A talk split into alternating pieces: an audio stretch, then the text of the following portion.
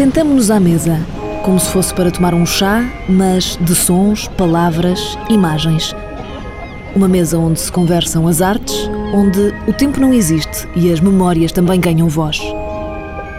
David, David Santos é o mais novo. Quase a chegar aos 30, conheceu o mestre, o mais velho, quando o corpo já só se via nas palavras que deixou. Parece que é sempre mais uma etapa que se cumpriu e mais um, um sonho que se atingiu, percebes? Acho que fazer a banda sonora, desde muito novo, que as bandas sonoras são uma coisa que sempre me fascinou muito. Acho que é bom fazermos músicas sobre aquilo que nos afeta e sobre o que nos faz confusão a reação no mundo onde vivemos, não é? Mas também é muito bom ter um realizador que fez um filme e pedir-nos para nós, com a nossa música e a nossa emoção na música que fazemos, quase que fazer um, uma pintura por cima da, da, imagem que ele filmou, não é? Portanto, quando surgiu a hipótese de fazer a banda sonora ainda por cima para um filme de homenagem ao José Saramago, não é? O que é que eu podia dizer, não é? Fixe, não é?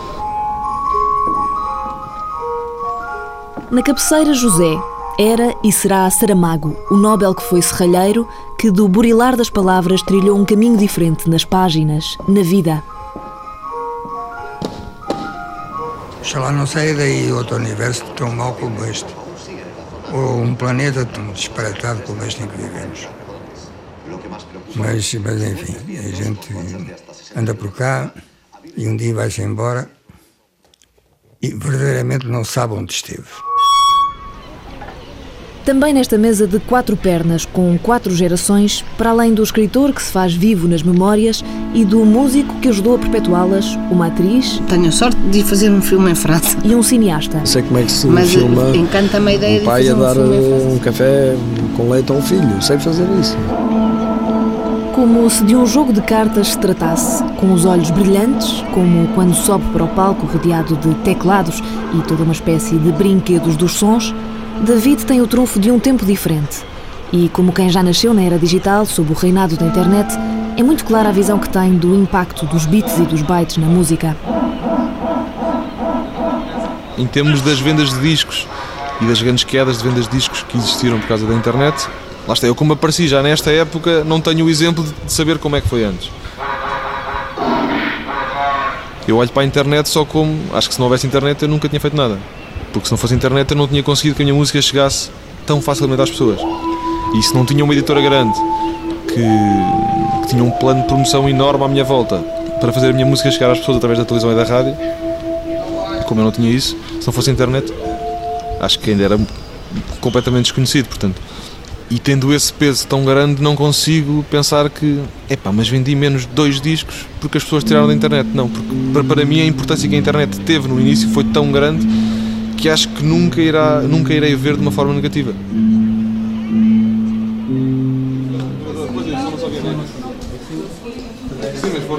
Os discos vendi-os no final dos concertos, mas para lá chegar houve um caminho a fazer. A guitarra apareceu aos 11 anos, as bandas de garagem no liceu, mas foi na faculdade que David começou com uma banda mais séria. A partir daí, o projeto a solo cresceu para aquilo que é hoje. Na banda que tinha, tocava muitas coisas e naquilo que ia fazendo à parte foi juntando as peças. Quando gravei a maquete foi mesmo com a ideia de gravar e de poder ter alguma coisa em CD, não sei, gravado no computador, mas algo que não fosse eu dizer, olha, tenho duas músicas que acho que eu toco para tu ouvires, não, tinha um CD que podia mostrar às pessoas. A forma como evoluiu acho que foi um bocadinho a consequência de tudo que me foi acontecendo. Eu tinha esse tal projeto e essa banda de um, dois anos que entretanto acabou. Nessa banda tocava uma série de coisas, além de guitarra, tinha uma série de teclados e de processadores e de coisas que, que de repente me fez sentido juntar tudo num só projeto. Não uma coisa muito pensada, bem, agora vou tocar todos os instrumentos e fazer uma coisa só minha, muito complicada. Nunca foi muito pensado, foi sempre coisas que foram acontecendo. Desde 2005, quando foi a CP, até 2008, quando saiu o primeiro disco, esses três anos foram uma sequência de, de, coisas que me foram acontecendo que me fizeram chegar à conclusão que fazia sentido eu tocar mais do que um instrumento e quando gravasse o meu primeiro disco grande a sério, eu não ter só guitarra e voz, mas ter guitarra, voz, piano e ter tudo o resto que eu saberia tocar mais ou menos quando fiz o disco. Não é só a música que faz que é diferente, mas também a maneira como a faz.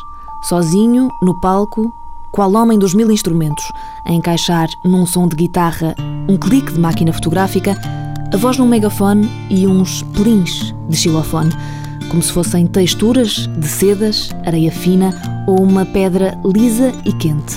David assume-se perfeccionista.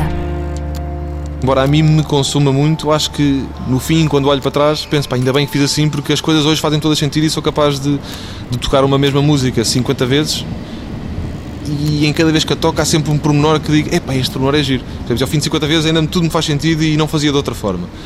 Mas acho que também não tenho forma de, de conseguir contornar, porque ao ser um projeto de uma só pessoa, ao não ser uma personagem que eu inventei para qualquer coisa, ou seja, ao ser eu próprio a fazer aquilo, se parece que quase quando faço um disco que é como se estivesse a fazer um, um autorretrato de mim, percebes? E não podia fazer isso de uma forma que eu achasse que não tinha sido cuidada.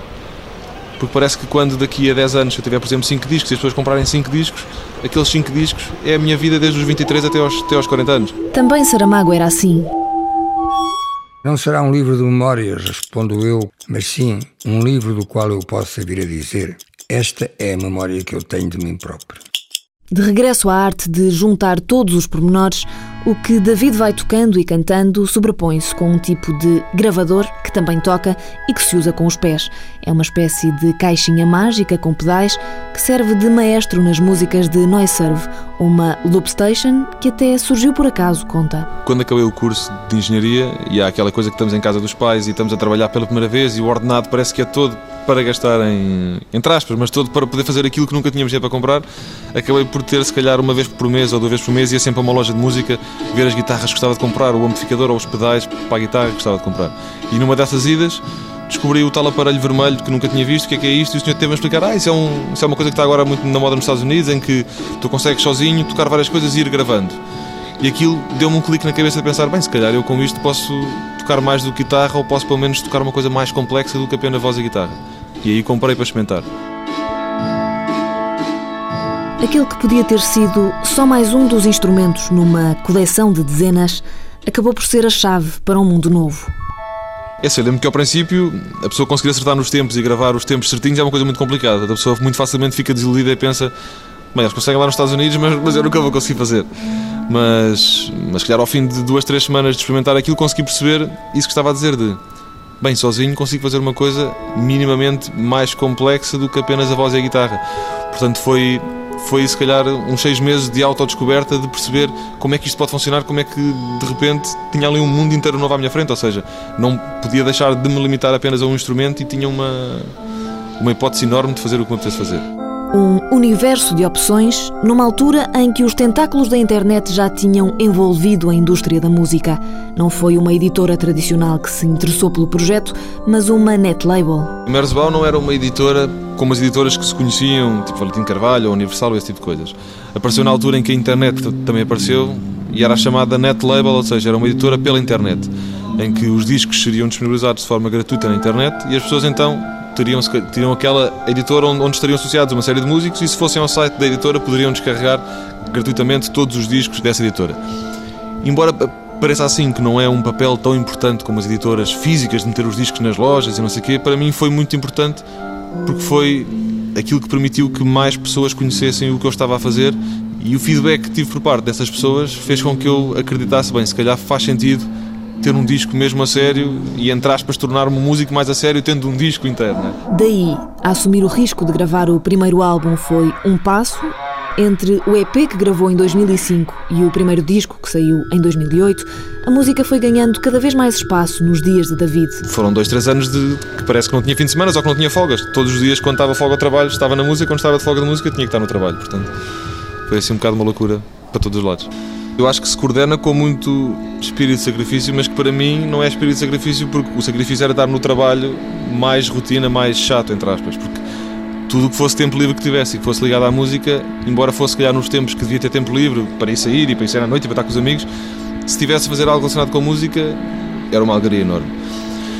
E aí fui conseguindo conciliar tanto a gravação do disco como a minha ideia também de. de seguir com um compromisso cada vez mais sério com a música, sorri como quem faz dos sonhos de graus. Eu sempre funcionei muito na base dos sonhos que a pessoa vai tendo.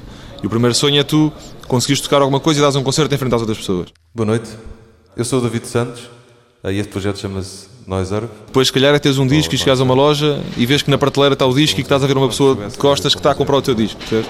Depois havia outra de como é que será tocar no estrangeiro. E todos estes pequenos sonhos que tinha há muitos anos, fui tentando, eu próprio sozinho, batalhando a ver como é que conseguia fazer.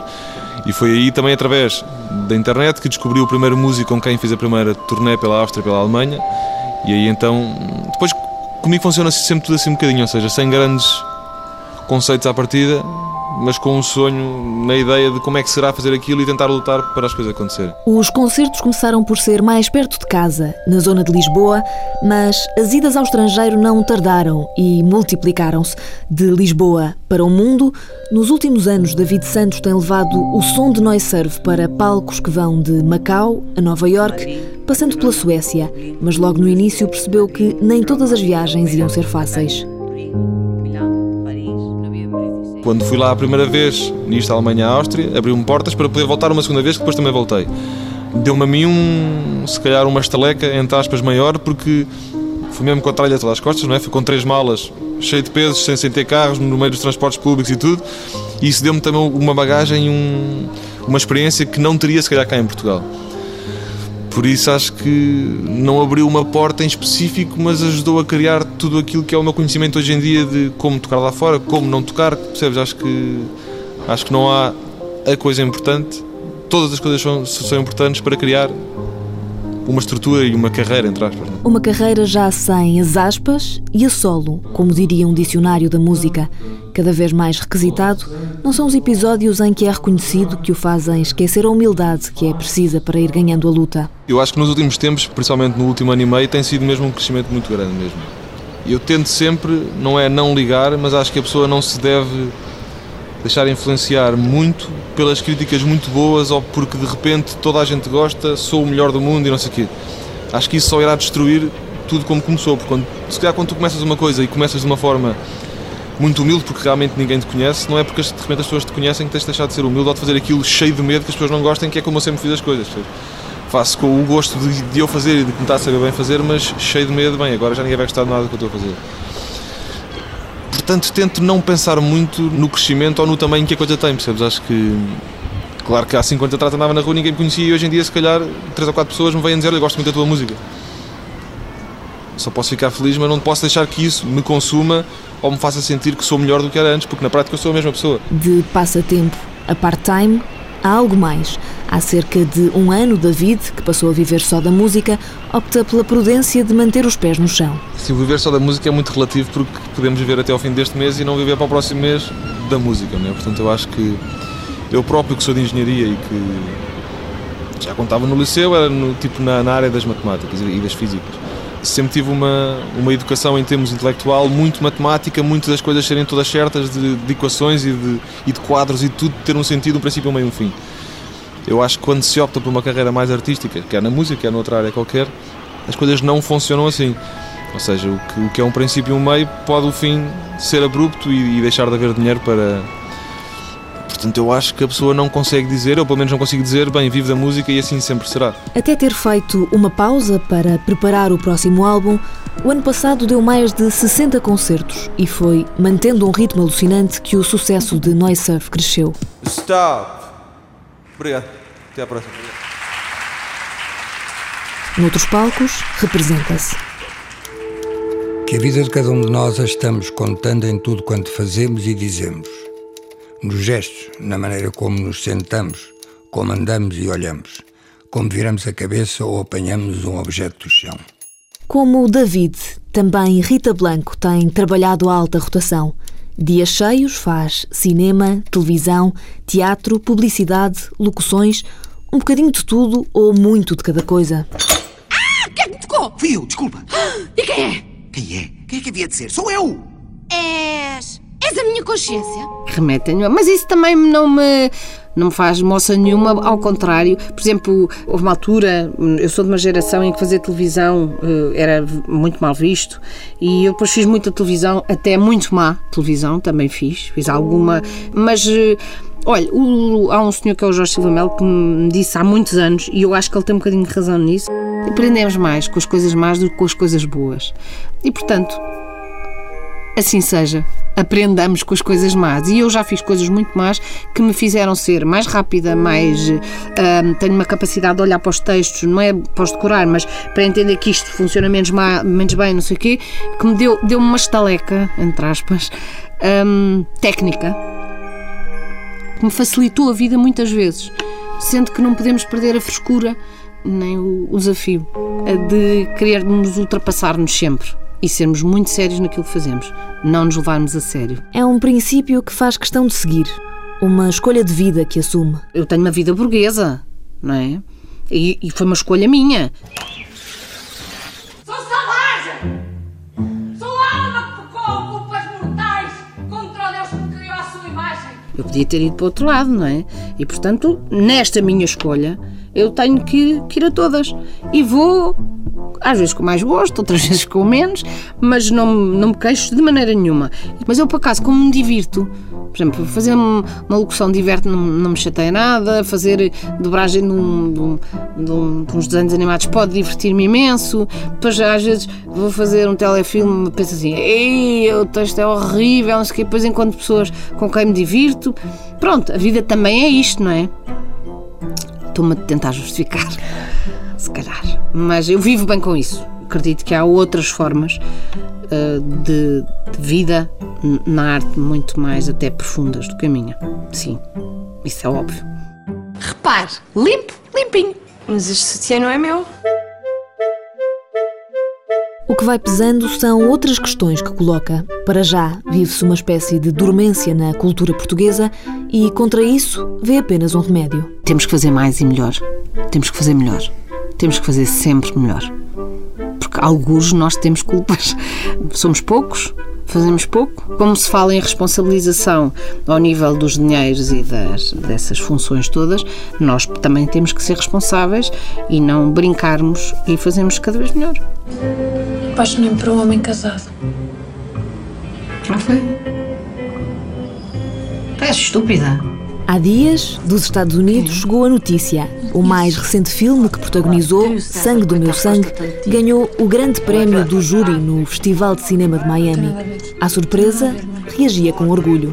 De repente recebo uma mensagem e fiquei tão contente, tão contente pelo João, tão contente pelo cinema português. É bestial porque ainda por cima eles andam a, a, querer acabar com isto e assim cada vez vai ser mais difícil, não é? Aconteceram estes prémios todos ao cinema português e são das poucas coisas boas que acontecem em Portugal neste momento. Acho que não queremos acabar com isto. É com expectativa que aguarda agora a lei do cinema. Do cinto que se fala em apertar em tempos menos prósperos, Rita não fala mas um espartilho é o que se quer no atual cenário. As pessoas têm que rever orçamentos, com certeza. Se calhar vai ter que se fazer com menos, mas antes disso há uma, tantas outras medidas. Vamos lá ver. Se calhar os teatros nacionais têm que ser concessionados. Em vez das pessoas chegarem lá, eu não estou a criticar ninguém, e gastarem fortunas e porem não sei quantos administradores e fazerem não sei o quê e remodelarem não sei o quanto, é, olha, está aqui, queres ser o diretor do Teatro Nacional? Bora lá. Então, quanto é que é preciso? É uma concessão.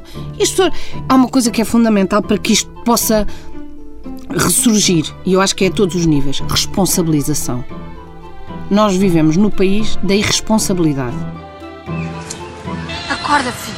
Acorda, filho, estamos ricos. A partir daí, e perante os lugares por preencher nas salas de teatro, as entradas que não se vendem nos museus ou a literatura que não se conhece, há que espicaçar o outro lado, o do público, porque devia servir de exemplo o que aconteceu com O Sangue do Meu Sangue, o filme português mais visto durante o ano passado. Para embicar, faz a esta hora, que é uma grande porcaria, não é? Quer dizer, tanto banho que tomas, afinal és porca. Em vez de nós nos deitarmos muito mais abaixo, se calhar temos de ter a curiosidade de, apesar de tudo, queremos ver filmes portugueses, como queremos ver filmes franceses, porque ainda se fazem bons filmes, bons filmes italianos, bons filmes. Uh, reconhecermos a nossa literatura e sermos curiosos. Um agitar de vontades, uma pulsão em nome de um bem maior. Até porque uma das preocupações da atriz é a vedação que explica cada vez mais isola os portugueses das artes. Há algum tempo que a cultura era pouco tratada uh, neste país e, aliás, em muitos, não é? Parece-me que cada vez menos importância se dá à cultura e também à educação e também à, à saúde, que são coisas fundamentais para a vida das pessoas. O que é que acontece? Nós não podemos gostar ou amar aquilo que não conhecemos, não é verdade? Ora bem, se cada vez nós tivermos menos cultura, cada vez as pessoas lerem menos, cada vez as pessoas virem uh, menos bom cinema, cada vez as pessoas tiverem menos acesso, ouvirem menos pintura, ouvirem menos concertos, cada vez elas vão tendo menos necessidade disso, não é? Não conhecem, não desejam, não precisam e não amam. E isso, a longo prazo, será, embora se calhar as pessoas não tenham consciência disso, dramático para elas. Furar o sistema é preciso. João Botelho vê nesse amor a motivação para filmar, mesmo contra todas as barreiras e dificuldades. É preciso lutar pela sobrevivência e tentar fazer coisas que se mais ama, porque se está apaixonado. Eu gosto de cinema, gosto de filmar. É uma altura precária na cultura portuguesa, está quase reduzida a zero. Sobretudo os apoios das artes estão muito reduzidos e eu tive a sorte, e talvez um, a lata, de tentar furar.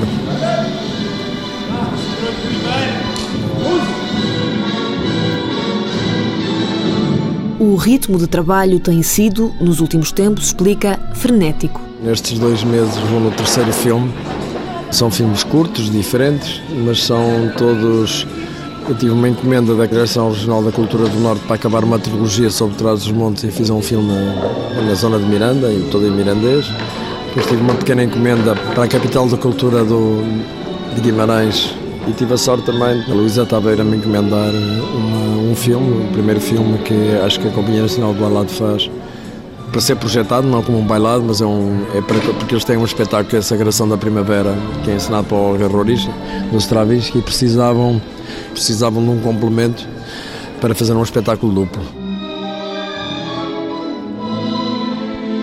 E não é preciso muito dinheiro para se fazerem bons filmes, acredita. É uma regra que eu tenho que tem a ver com a felicidade, a ideia de felicidade. É a capacidade de uma pessoa se adaptar às circunstâncias. Eu acho que podem fazer bons filmes com 5 mil euros e bons filmes com 500 mil. Não é? É preciso saber o que é que se tem. Agora, são coisas honrosas, não há nenhuma cedência aí. Uma pessoa pode filmar de muitas maneiras diferentes, com meios diferentes e com, sei lá, com atores amadores, também se podem fazer bons filmes, com pessoas configurantes, com, não é? Tem de saber filmar. Menos, menos, menos, que depois baixa logo. Não, vai para baixo, vai para baixo logo, vai. Assim, isto, isto é bom. Bora. Vamos filmar. Parte dos desafios mais recentes para explicar que acredita que os projetos não precisam de ser grandes para serem bons. Mas João Botelho já fica de pé atrás numa altura em que, em Portugal, não há sequer Ministério da Cultura, uma postura perante as artes que vê como um erro crasso que não pode justificar-se com os problemas da crise.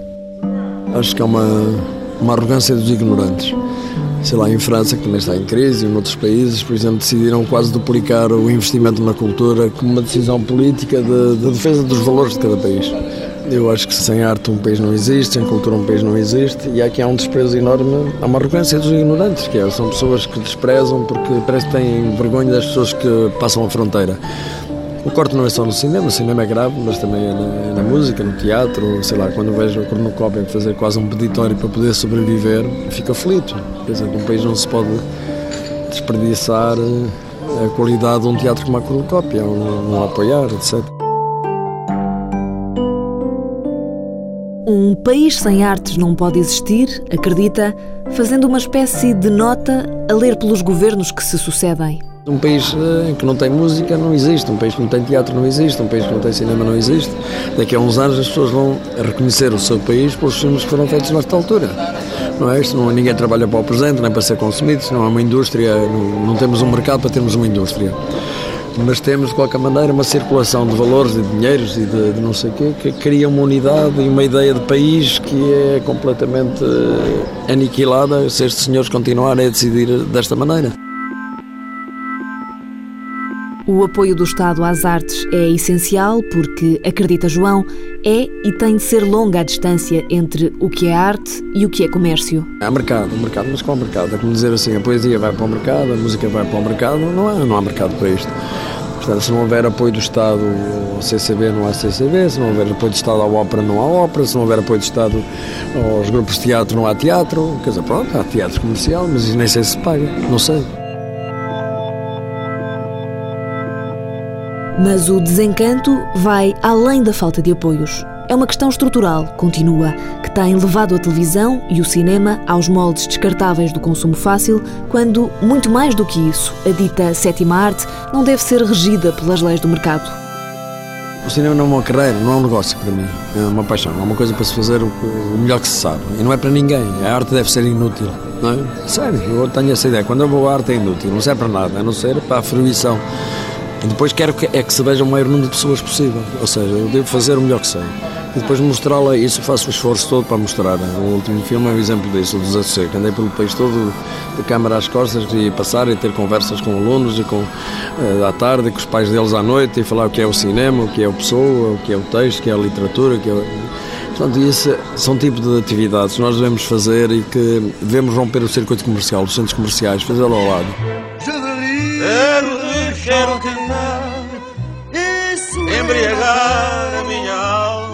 Para furar uma cultura de divertimento descartável, descreve, com o filme do desassossego fugiu aos centros comerciais e aí a resposta foi óbvia.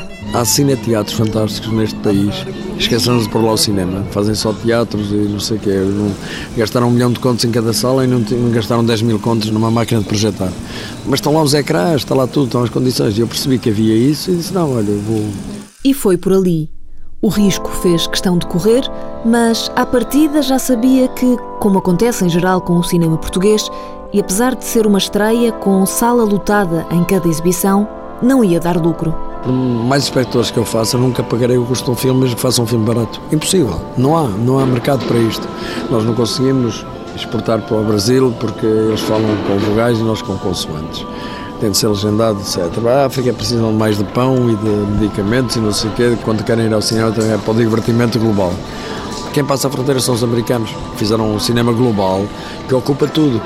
Os espanhóis têm a América Latina, conseguem ainda meter muitos. Nós não temos, o nosso mercado não chega para pagar os filmes quando os fazemos baratos, fazemos filmes, é um quinto do que custa em França e é um centésimo do que custa nos Estados Unidos. Mas se o dinheiro pode faltar, a qualidade não. Falando de cinema, o realizador rejeita a ideia das películas norte-americanas que se impõem. Na técnica, até podem ser perfeitas, mas têm falta de substância. E aí, o cinema que faz ganha na alma, acredita João Botelho. Ainda sei como é que se filma um pai a dar um café com leite a um filho. Sei fazer isso, percebe? Sei como é que o miúdo rouba a marmelada da malga cortando por baixo, tornando a pôr. Sei isso. É? Ou como é que se puxa um cobertor a um filho quando está a dormir ou quando está doente, ou uma coisa qualquer. Isso desapareceu. Quer dizer, os, os americanos fazem isso com uma técnica perfeita. Faltam-nos seres humanos lá dentro. E isto é para seres humanos. E o cinema é sempre sombras e luz e seres humanos aflitos lá, lá dentro. Sério, tentarem passar da sombra para a luz. Mais do que isso, um filme não existe para agradar. Deve ser um estímulo, uma espécie de empurrão. Acho que o, o cinema e as artes devem, devem incomodar. Não é no mau sentido, é criar uh, dúvidas, rasgar. O Kafka tem um texto maravilhoso que diz que os grandes romances devem levar quase ao suicídio. Portanto, devem criar angústias e dificuldades e, portanto, as imagens só devem surpreender. Porque este livro é absurdo, eu o amo. Porque é inútil, eu o quero dar. José assentia, como se à cabeceira dessa mesa, onde se servem as artes, concordasse. Eu te dou. Vivo desassossegado e escrevo para desassossegar. Eu, eu, eu disse isto há, há não sei quantos anos e tinha-me esquecido completamente do que tinha dito. De maneira que vou reciclá-la, vou reciclá-la e vou usá-la outra vez. O século XXI é o tempo de fazer mais e diferente, defende João Botelho, e de continuar a provar o valor que tem sido reconhecido lá fora. Não é normal. Por exemplo, todos os anos, nos grandes festivais da Europa e de outros sítios, há filmes portugueses, como assim uma via tão pequenina que faz uma dezena de filmes por ano, está sempre presente porque fazem. Não é filmes que são filmes diferentes, são filmes que os outros não fazem. Eu já fui cinco vezes a competição a Veneza, já estive no, em Cannes, já estive em Nova Iorque, todo lá. Porque são filmes tão diferentes, isto não é normal para um país tão pequeno. Houve uma altura, quer dizer, agora pronto, temos móveis da arquitetura também, e, portanto, mas houve uma altura em que o cinema português era uma referência na, no mundo, como dignidade, como não cedência, e a ideia de fazer abandonar a, o apoio a este tipo de cinema é uma ideia, eu acho, idiota, completamente. Dezenas de filmes depois, a somar documentários e trabalhos em televisão às curtas e às longas metragens, a sede de fazer mais continua. Estou na Terra para fazer coisas. Eu neste momento estou numa boa fase da vida que é eu faço duas coisas, que é trabalhar e divertir-me, não há nada no meio. Sinto-me assim um bocado solto, como um pássaro. E decidi também só fazer as coisas que me apetecem. Agora não aguento estar mais de 15 dias sem trabalhar. E portanto acho que as pessoas estão na Terra para fazer coisas. Para fazer, bem, mal, assim, assim, mas para fazer. Trabalho, quando não há, arranja-se. Tive a sorte de nunca ter tido um emprego. Tenho trabalho, ou seja, e quando não tenho, procuro. Por exemplo, eu estou a inventar todos os dias e invento uma ideia de poder fazer outro filme. Sei lá, dia encontrei um Presidente da Câmara de Foscoa, quer que eu faça uma coisa sobre as gravuras, eu faço, com poucas condições. O de Lolé também quer que eu faça, faço. Estou a inventar, tentar inventar uma ópera para, a partir da Condessa de Segura, com ilustrações da Paula Rego para a Casa das Histórias. Não sei se vai haver dinheiro ou não, mas é uma hipótese. Não há, não há cão, caça-se com gato, faz-se de outra maneira. Tu queres a Ana ali, João, Botelho? Mas tu não queres que a Ana, ela está atrás do Samuel, queres assim? Os downloads na internet não o incomodam muito porque direitos de autor nunca lhe renderam. Para o que está para vir, promete luta. Uma terra também para combater e, sei lá, combater as coisas, a injustiça do mundo e a humilhação das coisas. Portanto, deve-se pensar o que é que se pode fazer para melhorar a vida das pessoas. E o cinema acho que pode melhorar um bocadinho a vida das pessoas. Como Saramago corria contra os ponteiros do relógio. Ah, e porquê? Porquê que você trabalha tanto? É porque o tempo aperta. O tempo aperta e quando o tempo aperta há um sentimento de urgência que não é porque uma pessoa vá salvar o mundo com aquilo que escreve. Também não se sabe se vai salvar-se a si mesmo. Simplesmente tem que, tem que fazer aquilo que tem que fazer. Também João quer correr agora. Não tenho tempo. Portanto, é uma questão de luta contra o tempo. Cada vez tenho menos tempo para viver. Se bem que estou muito contente porque o Sr. Oliveira inventou a quinta idade, ainda só vou na terceira, portanto está tudo bem. É o palco do tempo, sem tempo a mais. São voltas às voltas, por querer sempre mais. É um verso atrás, um degrau que não viu. São curvas as retas, num final não vazio. tempo